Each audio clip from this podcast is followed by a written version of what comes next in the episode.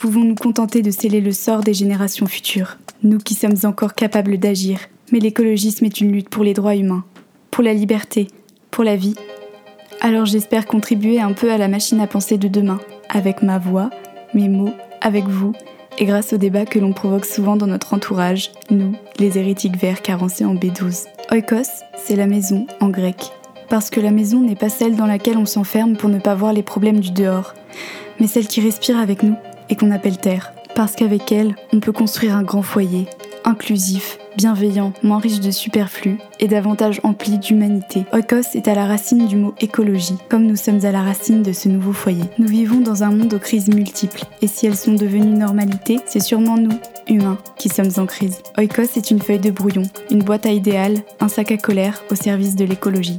On parle de nos peurs, de nos espoirs, de nos révoltes, à nous, les gens qui pouvons encore faire basculer le monde. Qu'on soit désillusionnés ou utopistes, on est toutes et tous pleins d'angoisse, mais une liberté immense s'étale devant nous. Alors laissons nos pensées envahir l'espace sonore pour se battre contre le plus grand danger de notre temps, l'indifférence. Dans Écosse, on explore les bourgeons et les branches, les feuilles mortes et la sève d'un nouvel arbre de vie.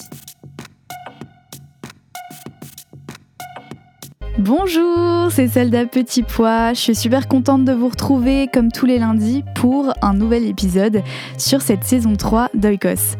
Vous l'avez sans doute constaté après avoir écouté plusieurs épisodes du podcast, les personnes que j'interviewe, bah, c'est souvent toujours un peu les mêmes. Elles viennent de milieux urbains comme moi, elles sont jeunes, blanches pour la plupart, et même si j'essaye au maximum d'élargir les discussions, car c'est absolument nécessaire, on se retrouve souvent sans le vouloir en vase clos avec celles et ceux qui nous ressemblent et celles et ceux qui sont d'accord avec nous. Même en faisant de mon mieux, j'arrive pas toujours à agrandir le cercle de réflexion, car mon travail est encore plein d'imperfections. Je vous en parlais d'ailleurs à la fin de la saison 2 d'Oikos. Aujourd'hui, je vous propose donc avec plaisir de nous éloigner de la ville et d'entendre la perspective d'un vigneron à la retraite. Un vigneron qui a dû faire face au jugement et aux moqueries lors de sa conversion au bio, bien avant qu'il ne se démocratise, mais qui est aussi bouleversé par sa propre responsabilité durant toutes les années où il a utilisé, poussé par la société, des pesticides qui ont détruit ses sols. Il vous racontera aussi les jardins partagés qu'il a créés dans ce petit village de l'Aube où j'ai pu l'interviewer, son expérience de l'écologie dans la ruralité où la nature l'entoure et ses réflexions sur bien d'autres sujets.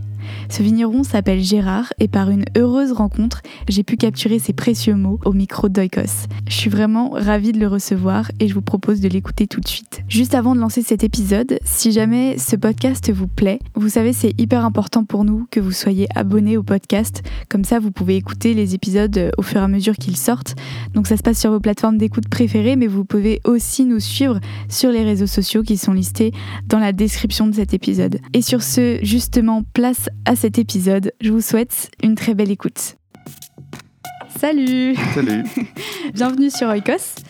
Et euh, bah, écoute, on va rentrer directement dans le vif du sujet. Est-ce que euh, tu pourrais d'abord te présenter euh, aux personnes qui nous écoutent oui, alors je m'appelle Gérard Rupert, je suis retraité euh, de l'agriculture et de la viticulture. Euh, J'anime actuellement un jardin partagé et euh, je suis marié, j'ai des enfants et des petits-enfants. Chouette. Il faut que je précise quand même que j'habite un petit village, vrai, un petit village de la Champagne, de l'Aube, qui voilà. Ça veut dire quoi pour toi l'écologie? Grande question. Je pense qu'en réalité, c'est assez simple. Euh, c'est euh, tout ce qui concerne la nature, la vie, la vie et la nature. Euh, c'est l'équilibre qu'il y a entre l'homme et la nature. donc l'écologie, c'est tout ça. Alors la nature, c'est les arbres, c'est l'herbe, c'est les animaux, c'est toutes ces choses-là. Et dans notre vie professionnelle, on, la difficulté, c'est de, de vivre ça en réalité. Parce que notre société, dans, quand on fait un métier, n'est pas fait pour ça. On a des contraintes qui sont euh, déjà des pressions morales, des pressions psychologiques pour qu'on ne soit pas du tout en accord avec ce que je viens de dire là. C'est un peu ça la plus grosse difficulté. Et on va en reparler, je pense. Euh, oui. Et est-ce que tu pourrais, euh, du coup, nous raconter, toi plus particulièrement, ton parcours, comment c'est arrivé dans ta vie et comment tu en as été amené à te poser toutes ces questions dans un monde justement qui ne laisse pas vraiment la place à ça? Alors je suis arrivé dans l'Aube euh, quand j'étais jeune avec ma femme euh, pour faire du mouton pour faire de l'élevage de moutons. Et puis, dans les années 80, dans le, avec le marché commun, le, cours du mouton s'est effondré. Et donc, il a fallu qu'on fasse autre chose. Et localement, on a pu trouver des vignes chez un ami à côté pour changer un peu d'orientation. Et là, on s'est mis à faire de la vigne. Progressivement, on a commencé avec 50 hectares pour arriver maintenant avec 4 hectares. Donc ça, ça a été repris par, par ma fille et mon gendre. Et on est venu s'installer sur ce plateau-là assez rapidement, quand on était dans les années 80. Et on a tout construit nous-mêmes. Et voilà, aujourd'hui, c'est ce grand domaine que tu as traversé tout à l'heure. On enregistre euh, dans un endroit merveilleux. Euh, voilà, donc euh, j'ai commencé comme viticulteur conventionnel, avec des engrais chimiques, avec la, Bible du technicien dans la main. Et puis. Donc voilà, donc on a, on a mis en œuvre la Bible du, technicien jusque pendant une vingtaine d'années. Et puis ensuite, je me suis dit que c'était quand même pas la bonne solution, qu'on utilisait des, poisons. On a utilisé des produits chimiques pendant très longtemps, on a détruit la nature pendant très longtemps. Et je me suis rendu compte de ça il y a une bonne vingtaine d'années. Et euh, quand je m'en suis rendu compte, bah, j'ai cherché à être le plus naturel possible dans ma culture, dans ma façon de vivre. On est allé vers le bio tranquillement. Et ma fille et mon gendre, qui étaient profs de sport, sont venus, euh, euh, ont arrêté ce métier-là quand j'ai pris ma retraite et ont repris la, ferme pour eux passer directement en biodynamie, qui était assez radical, mais mm. qui a très bien marché et qui, euh, qui fonctionne bien aujourd'hui. Donc je suis particulièrement ravi pour ça. Bah oui, c'est super. Mais du coup, si, si, je reviens juste un peu en arrière, comment du coup tu t'es rendu compte de et comment on est venu à vouloir changer de trajectoire. Tu dis que tu t'en es rendu compte. C'est, je sais pas, c'est par des ouvrages, par des rencontres? Par, euh, notre type de mode de vie. Euh, et ma femme faisait du jardin quand même depuis très longtemps. On était en biodynamie et, mmh. et en bio. Donc euh, voilà, on, vivait d'une façon et dans, notre vie privée, et puis sur notre vie professionnelle, on vivait d'une autre façon. Donc il y avait, oui. donc il y avait, vraiment quelque chose qui était, euh. qui était en décalage, et, et, donc on a réajusté tout ça. Et, mais, mais si tu veux, c'était il y a 20 ans ou 25 ans, 30 ans, c'était compliqué parce que bah, euh, c'était vraiment le pied dans le précipice, tu vois. On ne mm. savait pas trop où on allait. Plus le regard des voisins, plus tout ceci. C'est pour ça que je te pose la question, parce que justement, aujourd'hui, si on peut avoir des ressources, que la société prend quand même un peu plus ce chemin-là aujourd'hui. Euh, c'est vrai que 20 euh, ans en arrière, euh, c'était difficile. C'est pas du tout la même ambiance. Alors c'était difficile pour plusieurs raisons. Donc le regard des voisins est un. Mm. Bon, ça on peut encore, on peut encore s'y soustraire, mais il y avait les, les techniques qui n'existaient pas. les techniciens en, bio, ça n'existait pas. Ou il fallait qu'on fasse notre expérience nous-mêmes. Donc on tâtonnait, on faisait des essais et ça marchait pas toujours. Donc euh, quand ça marchait pas, on foutait de notre gueule. Mais bon. Et, puis euh, les techniciens sont quand même assez, assez rapidement venus euh, de la chambre d'agriculture ou des, des choses comme ça où il y avait un, technicien bio. Mm. Pour toute la région et ça nous a un peu aidé. Mais encore aujourd'hui, on, ce sont les viticulteurs ou les paysans qui, qui font évoluer la technique. Hein. C'est pas c'est pas tellement les techniciens parce que mm. ça n'intéresse pas les grosses firmes puisqu'on ne leur achète rien. Mm. Donc les, recherches sont souvent faites par eux. Et comme euh, on ne les intéresse pas, donc ils font pas de recherche sur la bio. Et puis on se, on se met ensemble avec d'autres paysans bio, on fait des essais et puis on voit ce qui marche et ce qui marche pas. Mm. Mais voilà, le matériel, c'est la même chose. Euh, on, utilise, nous, on utilise le cheval pour faire les vignes, mais euh, on ne voulait pas utiliser l'enjambeur parce que ça tasse beaucoup les sols. Et quand on tasse les sols, on tue le sol. Et donc, euh, on a utilisé le, des chenillards et maintenant on utilise le cheval. Ok, on, on va en reparler de toute façon parce que j'ai des questions justement sur ça. Et peut-être, euh, est-ce que euh, tu peux nous, nous, expliquer un peu ton quotidien et en quoi l'écologie s'imbrique dans ton quotidien? Bah, pour nous, le quotidien, comment dire, la, vie naturelle ou la vie avec la nature, elle est au quotidien. On est mm. dans, un environnement qui est entièrement naturel. Mm. Euh, on, est confronté à la nature tous les jours. C'est pas toujours rigolo parce qu'on on subit les aléas climatiques d'une façon importante. Après, voilà, euh, dans le quotidien, c'est c'est plutôt simple pour nous. C'est pas, mm. c'est pas, euh, c'est pas un problème. Quoi. maintenant, on a encore des efforts à faire. Par exemple, on ne prend plus l'avion, mais euh, demain, on se déplacera en véhicule électrique, etc. Tu vois, ici, on chauffe au bois. Il y a quand même beaucoup de. On récupère l'eau des toitures. Donc, c'est une démarche qui est progressive, qui se fait euh, petit à petit. Mais pour nous, l'écologie, c'est, c'est pas un problème. C'est pas du tout une difficulté. C'est, c'est quelque chose de, de, très, très naturel. Donc, voilà justement, tu parlais aussi des, difficultés par rapport aux, gens euh, qui vivent autour et qui sont Mhm. pas forcément dans, du tout dans la même démarche. Oui. Est-ce que euh, tu trouves que ça a changé depuis ou, ou est-ce que c'est quand même euh, très dur et tu as quand même l'impression d'être marginal non. Ça, ça a beaucoup changé, ça change beaucoup. En ce moment, les, les conversions en bio se font tous les ans, il y en a. Maintenant, il reste le noyau dur des conventionnels qui veulent pas en entendre parler, mais ils ne se rendent pas compte que c'est l'agriculture du passé, euh, que de toute façon, il faudra qu'ils y passent. hmm. Quand le consommateur décidera ach- qu'ils achèteront plus que du bio, et ça va pas tarder, il faudra bien qu'ils le fassent. Ouais. Donc plutôt que d'y aller contraint et forcé, il, vaut- il vaudrait mieux qu'ils euh, euh, anticipent. qu'ils anticipent et qu'ils prennent le- et qu'ils s'appuient un peu sur les, les bio actuels qui ont déjà un petit peu d'expérience et qui savent un peu comment faire. Quoi. Mais il y a un vrai changement en 10 ans, il y a un vrai changement et dans 10 ans, il n'y aura plus de conventionnel. Il n'y aura plus que des, il y aura plus que des bio ou des, Mm. ou des techniques euh, alternatives qui seront très naturelles.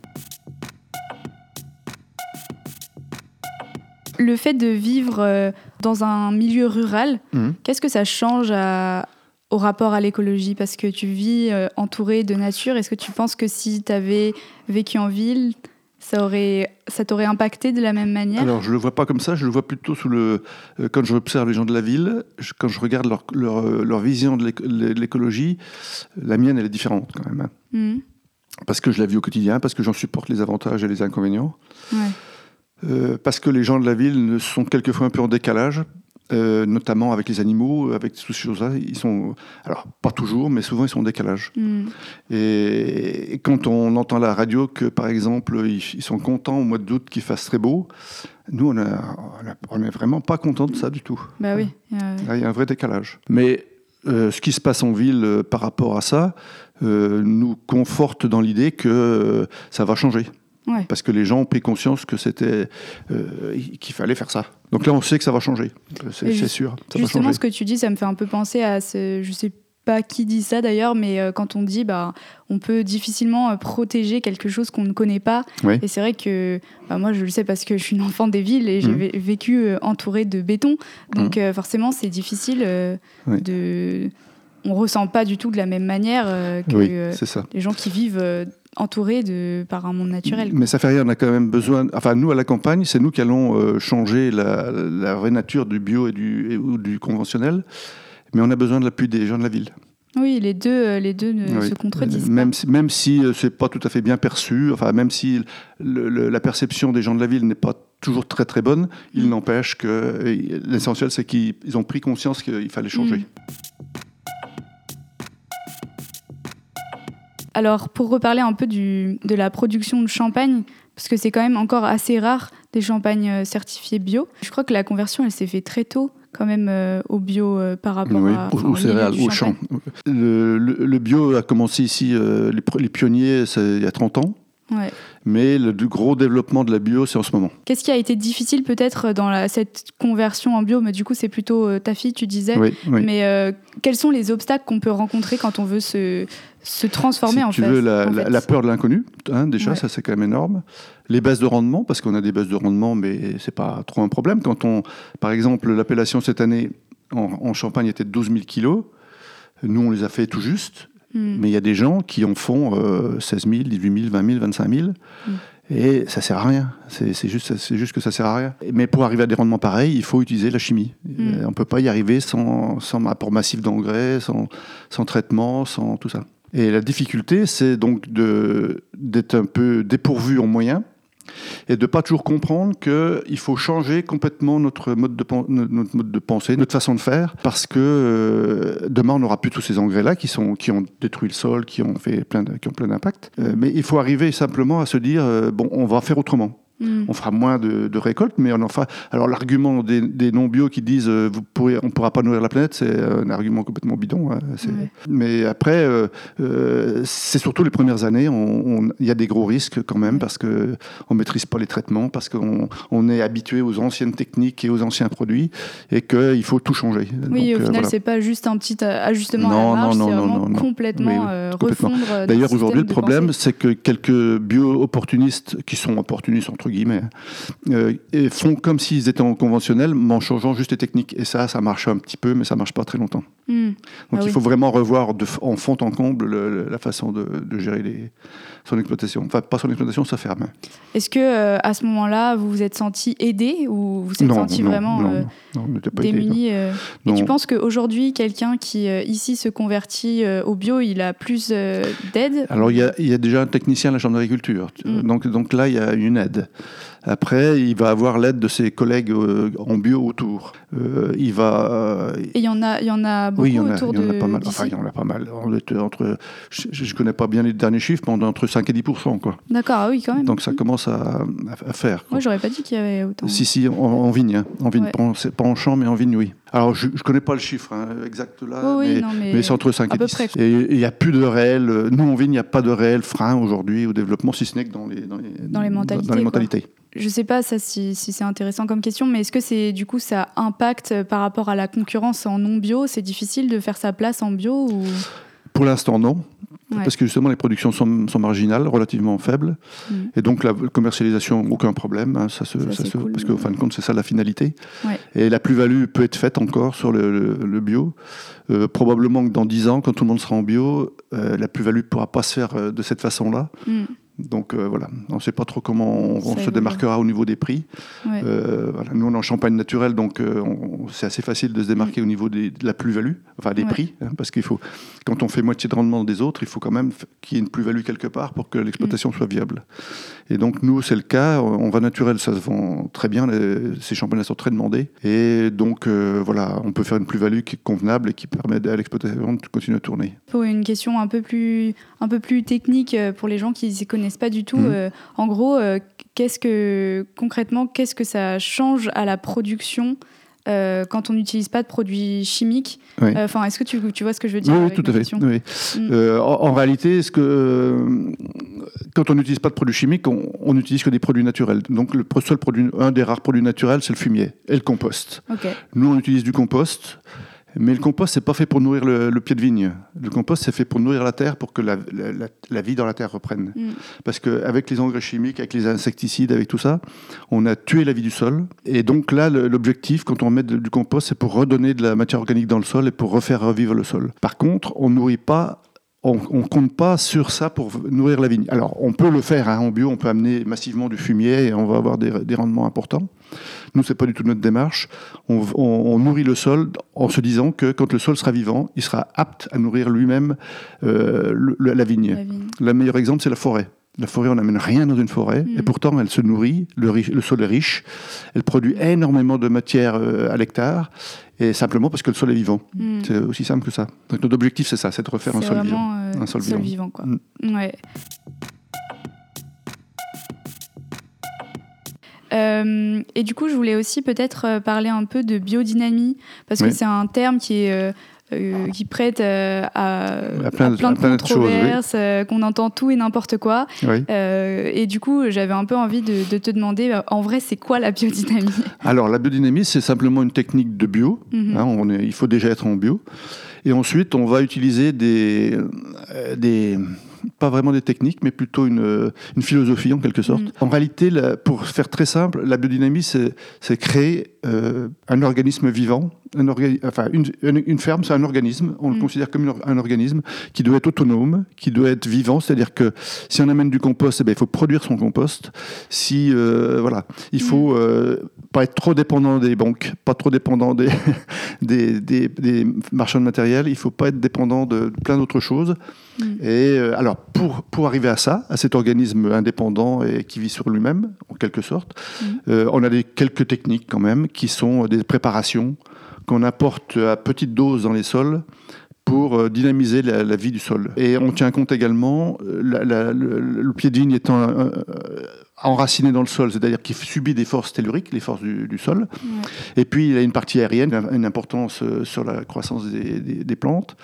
Et donc, euh, on utilise un calendrier lunaire qui fait qu'on fait certains travaux à certaines époques et, Et à d'autres époques, on fait d'autres travaux. Quand tu dis, euh, par exemple, euh, euh, c'est comme si, enfin, comme la Lune peut avoir de l'influence sur les marées, c'est un peu le même principe exactement la même chose, avec la Terre. C'est exactement la même chose. Sauf qu'on va un peu plus loin. Il n'y a pas que la Lune dans le cosmos. Il y a plein d'autres planètes qui ont des rôles particuliers, qui ont des, des, des, incidences, des mm. incidences particulières sur le, sur le sol. On utilise ça en biodynamie.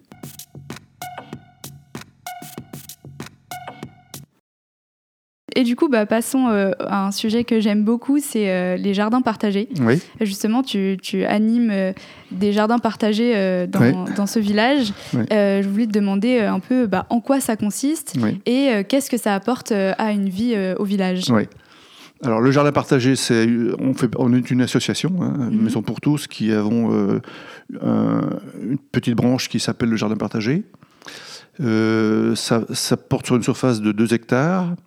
On a 60 adhérents et euh, la philosophie, c'était de faire du lien social mm. en faisant quelque chose d'utile. Et la chose d'utile, c'est de préparer du, c'est de, faire pousser des légumes. Mm.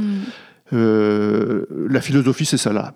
Alors, sauf qu'on procède, procède par étapes. La première étape, c'est faire le lien social, déjà. Euh, la deuxième étape, c'est de produire. Là, on a commencé à produire, mais pas suffisamment. Euh, alors pourquoi, pourquoi il y a besoin de produire? C'est parce que euh, dans, la, dans, mon, dans, ma, dans mon idée, c'est aussi de devenir autonome. Enfin, autonome. D'aller vers l'autonomie alimentaire. À l'échelle euh, du village? À l'échelle, au moins, du groupe de gens qui sont dans le jardin partagé. Et du coup, après, vous vous répartissez cette production et vous la mangez Voilà, c'est ça. Pour l'instant, on, on, fait des, des paniers qu'on consomme nous-mêmes. Mhm. Mais ce qui serait bien dans l'avenir, c'est de produire suffisamment pour fournir en aliments les gens du, les, les, gens du jardin, mais aussi mais un peu aussi à l'extérieur. De façon à ce que si euh, une crise euh, nous tombe dessus, et ça va pas, ça a déjà arrivé, puis ça arrivera un jour, et eh bien qu'on soit à peu près, qu'on soit prêt pour, euh, pour produire et pour se nourrir.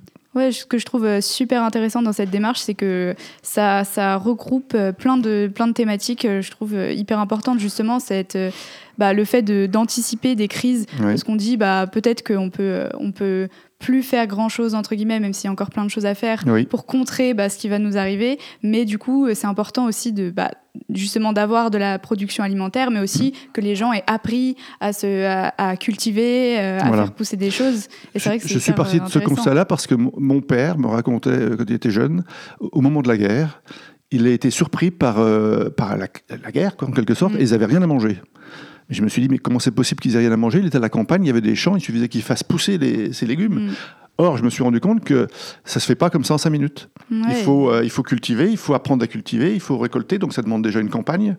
Mm. Et donc, je me suis dit, bah, autant l'anticiper qu'on soit prêt le jour où, il y aura un problème. Ouais, bah, c'est hyper intéressant. Et alors, euh, c'est quel, euh, quel type de personnes qui viennent à, ce jardin oh, Il y a toutes sortes de personnes. Ça, va de, ça va de les plus jeunes, 30 ans peut-être, même peut-être un peu moins, et les plus vieux, 75 ans, qui, viennent, qui viennent deux fois par semaine, pour l'instant, deux fois par semaine euh, une demi-journée, mm.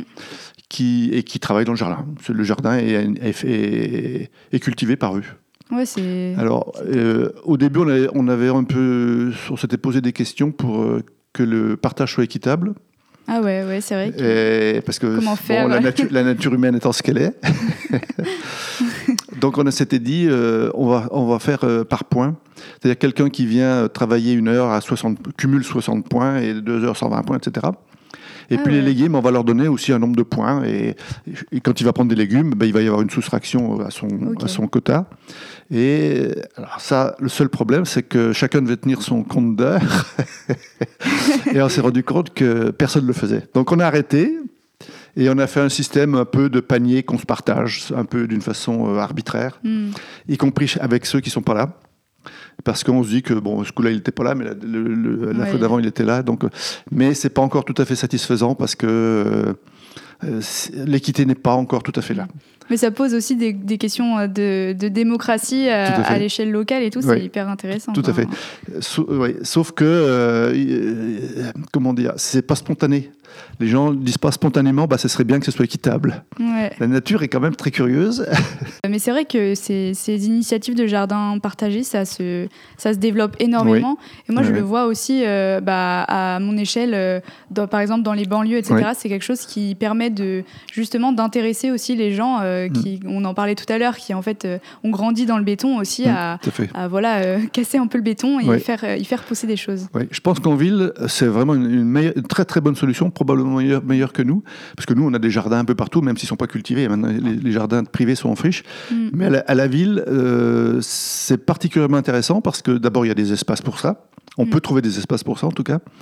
Et les gens, ils viennent parce que euh, ils ont quand même besoin de, de, de- Ouais.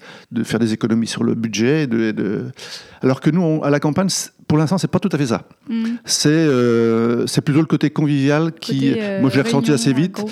Et j'ai et j'ai, euh, joué sur ce tableau-là, en quelque Ouais. sorte, euh, pour faire venir les gens au jardin et ensuite pour le développer d'une autre façon. C'est ça, en fait, vu qu'il y a plusieurs bénéfices, en fait, chacun peut y trouver son compte à Tout à fait. différents. Mais différents pour l'instant, le gros endroits. bénéfice, c'est quand même, je crois, le lien social, Le lien de social. rencontrer les gens. De, de- parce que dans le jardin, ils travaillent un peu, mais ils discutent beaucoup. et, et- et ça, c'est pas un problème. C'est super intéressant Oui. aussi. C'est pas un problème. Ouais. Mais je vais te raconter un truc qui, me- qui moi, me- m'enthousiasme euh, vraiment. C'est euh, euh, moi, j'ha- j'habite à Paris même, du coup, et euh, dans ma rue, il y a, tu sais, il y a des arbres qui sont plantés, mais vraiment au bord des routes, Ouais. donc qui ont un tout petit carré de, Ouais. de terre au milieu du béton. Mm. Et en fait, un jour, je suis sortie de chez moi et je me suis rendu compte qu'il y a des gens qui ont arbres. commencé à planter des choses au pied des arbres et Mm. ça, se, ça se fait beaucoup et Mm. ça se multiplie. Et en fait, les gens ont l'élan aussi de faire ça et tu te rends compte qu'il y a vraiment une volonté aussi de se réapproprier en fait tous les endroits où on peut faire pousser des choses. Oui. Et du coup, c'est important qu'il y ait des gens aussi, euh, bah voilà, comme toi, qui, qui, Mm. qui lancent la dynamique et qui Mm. transmettent aussi. Je, je suppose que tu Oui, oui. transmets aussi beaucoup des connaissances que tu as. Bah, euh, dans mon jardinage, j'avais pas beaucoup de connaissances. Bon, je travaille. Oui, mais tu as quand même Je une connaissance de la terre. oui, oui, oui, tout à fait. Mm. Et, alors pour revenir à la ville, euh, je- Détroit, je crois, je crois que c'est Détroit, une ville américaine qui a énormément développé les jardins suspendus, les jardins sur les terrasses, les jardins dans la ville, etc. Et qui produit une quantité énorme de légumes. Et on peut se dire que ça va arriver aussi dans des, dans des villes autres, dans les villes françaises, Mm. parce qu'on sera confronté à un moment ou à un autre à une pénurie, Ouais. à des transports compliqués, à je ne sais quelle crise qui va nous arriver dessus, euh, des crises énergétiques ou je ne sais quoi. Mm. Et donc, euh, Ouais, Il il- le seul problème, c'est qu'il faut l'anticiper et que Mm. euh, si on l'a pas anticipé, on ne sera pas productif au moment où il faudra. ouais. Et nous, à l'histoire, on le sera. Et ouais, vous serez prêts. Eh ben, top. Euh, bah écoute, j'arrive un peu à mes, à mes dernières questions, bon, qui sont, euh, qui sont des, des grosses questions, que je pose toujours à la fin du podcast. Euh, c'est quoi ta plus grande peur pour le monde? Euh, le réchauffement climatique. Le réchauffement climatique. Mm. Euh, et est-ce que ça te fait peur pour ce qu'on va devoir affronter Oui. ou ce qu'on a, ou alors par la mentalité qui se révèle pas du Oui. tout euh, Oui. adaptée au, Alors, au réchauffement Non, climatique je suis terre à terre. Je pense que le réchauffement climatique va nous poser d'énormes problèmes d'alimentation, notamment, Mm. parce que les régions euh, qui sont à 35 aujourd'hui seront peut-être à 45 ou 50, et donc Mm. là, on ne pourra plus vivre là. Mm. Euh, dans nos régions qui sont euh, quand même un peu continentales, euh, ces températures-là vont arriver aussi. Mm. Donc là, on ne pourra plus cultiver, hein, c'est fini. Le sol ne pourra plus fournir quoi que ce soit. Donc Ouais. la, la vraie, le vrai problème pour votre génération, c'est ça.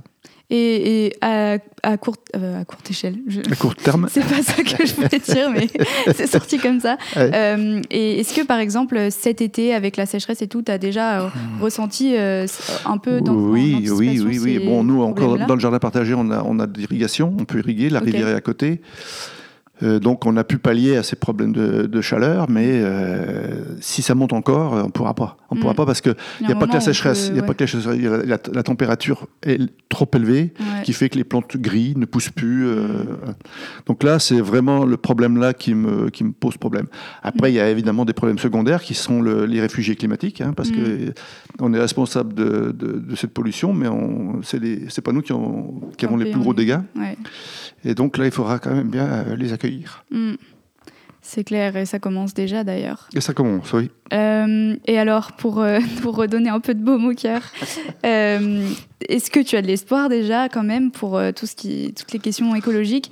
Et dans ce cas-là, quel serait ton plus grand espoir? Qu'est-ce qui te motive Ouais. le plus? Je suis optimiste de nature, hein, mais j'ai du Mais mal. J'ai un peu de mal.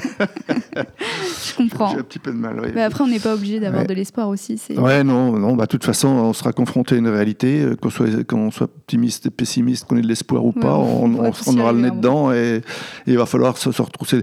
Alors, pour l'instant, le, euh, je- je- le problème que je vois social, c'est l'égoïsme des gens. Aujourd'hui, on, on fait abstraction de ce qui nous arrive là parce que ça remet en cause euh, notre confort, ça remet en cause plein de choses. Et même au sein du jardin partagé, je discute des fois avec de ce sujet.